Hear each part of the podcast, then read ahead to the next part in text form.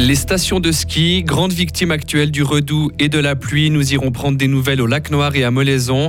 Après un Noël plutôt calme, Nez Rouge s'attend à une soirée de Nouvel An beaucoup plus animée. Et puis dans une demi-heure, deuxième volet de notre série Noël au boulot, on vous emmène dans une boucherie de la région où c'est le coup de feu actuellement. Le temps est globalement ensoleillé pour ce mercredi malgré le passage de voile d'altitude. Le passage à la nouvelle année s'annonce quant à lui printanier. Météo complète à la fin du journal de Mehdi Piquant. Bonjour Mehdi. Bonjour Maurizio, bonjour à toutes et à tous.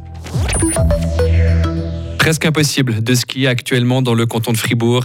Avec la pluie et les températures douces, la neige est absente dans la plupart des stations de moyenne et basse altitude. Au lac Noir, la piste débutante est quand même ouverte actuellement grâce au canon à neige.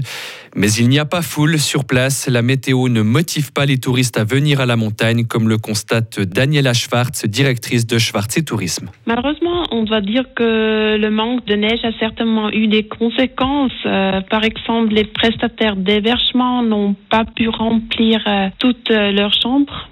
Mais malgré cela, les hôtels et puis les appartements de vacances sont quand même bien réservés il n'y a pas eu beaucoup d'annulations. La situation est un peu différente pour euh, la restauration. Le, mauvais temps et puis euh, aussi le manque de neige amène moins visiteurs au lac Noir.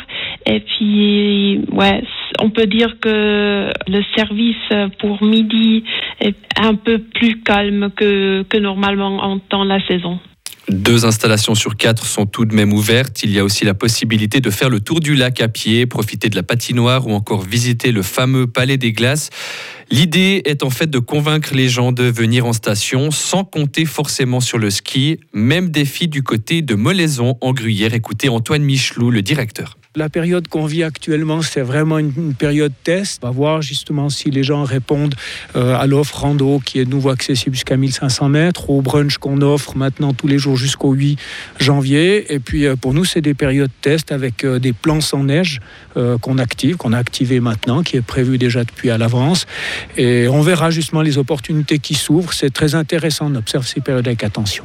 Signe que le Molaison ne dépend plus du ski aujourd'hui, la station réalise 70% de son chiffre d'affaires annuel entre mai et fin octobre. Par contre, les stations de ski de haute altitude devraient s'en sortir malgré le réchauffement climatique. C'est ce qui ressort d'une étude publiée aujourd'hui par l'Université de Bâle. Une équipe de chercheurs a voulu savoir les conditions qu'il fallait remplir pour assurer une saison de ski d'au moins 100 jours. Résultat, les domaines situés à plus de 1800 mètres d'altitude devraient pouvoir tirer leur épingle du jeu. Par contre, les coûts vont prendre l'ascenseur à cause des besoins en eau qui seront toujours plus importants pour l'enneigement artificiel. De retour à Fribourg avec cette pollution dans la broie, du purin s'est écoulé dans le ruisseau du Crémoron à Chable. L'écosystème a été touché, mais aucune mort de poisson n'a été constatée, indique le canton de Fribourg.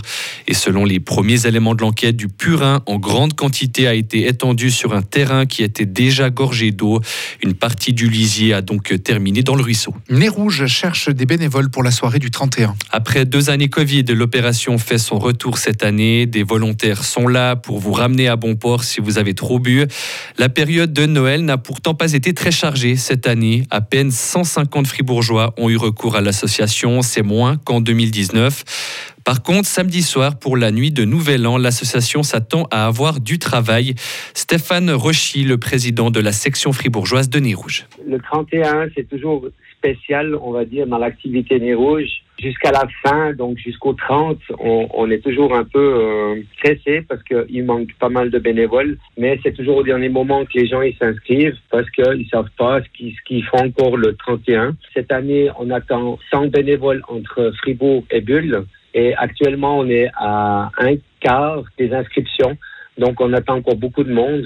La demande, jusqu'à maintenant, était très faible. Donc, on ne sait pas encore comment ça va être le 31. Mais généralement, c'est toujours bien actif. Et à titre de comparaison, la nuit du 24 au 25 décembre dernier, 28 conducteurs bénévoles ont été sollicités dans notre canton. Il n'y a jamais eu autant de manifestations en ville de Berne. Il y en a eu en moyenne une par jour cette année, 363 rassemblements pour être exact. La plus grande manifestation a eu lieu en février dernier. 20 000 personnes avaient protesté contre la guerre en Ukraine. La grève des femmes a quant à elle réuni 10 000 personnes au mois de juin. Près de 72, près de 72 000 réfugiés ukrainiens ont obtenu le statut de protection S en Suisse. Chiffre annoncé aujourd'hui par le secrétariat d'État aux migrations après dix mois de guerre maintenant en Ukraine. On rappelle que ce statut S permet d'obtenir un droit de séjour sans passer par la procédure d'asile ordinaire. À l'étranger, l'ancien pape Benoît XVI est gravement malade. C'est ce qu'a déclaré ce matin l'actuel souverain pontife François, indiquant que l'état de santé de l'homme de 95 ans s'était fortement dégradé ces dernières heures. Il a dit qu'il priait actuellement pour celui qui avait démissionné en 2013 de façon totalement inattendue pour des raisons de santé. Le bilan s'alourdit aux Philippines. Au moins 25 personnes ont perdu la vie dans les inondations survenues le jour de Noël. Des pluies diluviennes ont submergé des villages, des villes et des autoroutes, ce qui a fortement perturbé les festivités. Selon les autorités aujourd'hui, plus de 80 000 personnes ont également dû se réfugier en urgence dans des centres d'accueil. Les Philippines sont l'un des pays les plus touchés par le réchauffement climatique. Enfin, en Australie, les aborigènes pourraient faire leur entrée au Parlement. Oui, les autorités annoncent aujourd'hui qu'un vote aura lieu sur la question l'année c'était une promesse du nouveau gouvernement de centre-gauche qui a été élu en mai dernier.